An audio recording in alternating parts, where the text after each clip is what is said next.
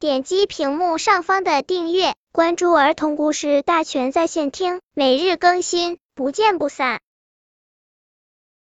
本片故事的名字是《云朵工坊》。炎热的夏天，淘淘、小丽和多多三个好朋友在小溪里捉螃蟹时，忽然看见远处树林里伸出了一根细细长长的烟囱。快看，那是什么？哎呀，一定是加工厂来破坏我们小镇环境的。多多撅着嘴说：“我们去赶走这家工厂。”说做就做，三个小伙伴沿着小溪往上走，一直走到了一栋崭新的大房子前。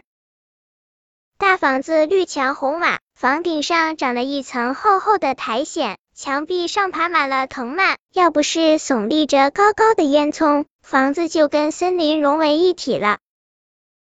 淘淘轻轻敲了门，开门的是一个戴眼镜的叔叔。听淘淘讲明来意后，叔叔笑着说：“我开的这家工厂可不会污染环境，不信的话，我带你们参观一下。你们可是这里的第一批客人哦。”原来这家工厂叫做云朵工坊，是专门生产云朵的。他们周游世界，哪里下了订单就在哪里生产云朵，直到完成订单，再去下一个地方。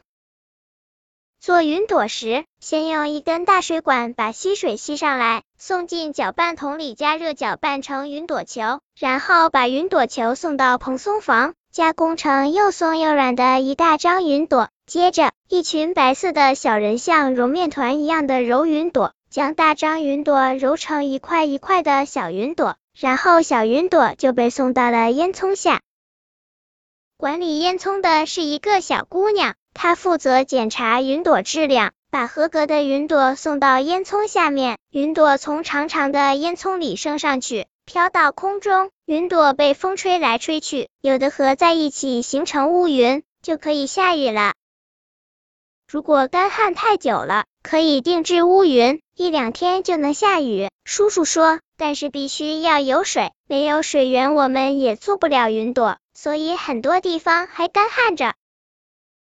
淘淘说：“那你们可以在有水源的地方做好云朵，送到缺水的地方啊。”叔叔皱着眉头，这样运输费太高了，而且乌云很贵的。三个小伙伴低着头想办法。叔叔说：“好了，参观结束了，我请你们喝云朵做的饮料，喝完你们就回家吧，不然爸爸妈妈会担心的。”回来后，三个小伙伴努力学习云朵知识。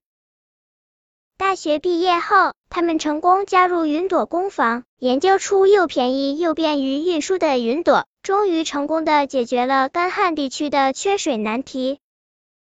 本篇故事就到这里，喜欢我的朋友可以点击屏幕上方的订阅，每日更新，不见不散。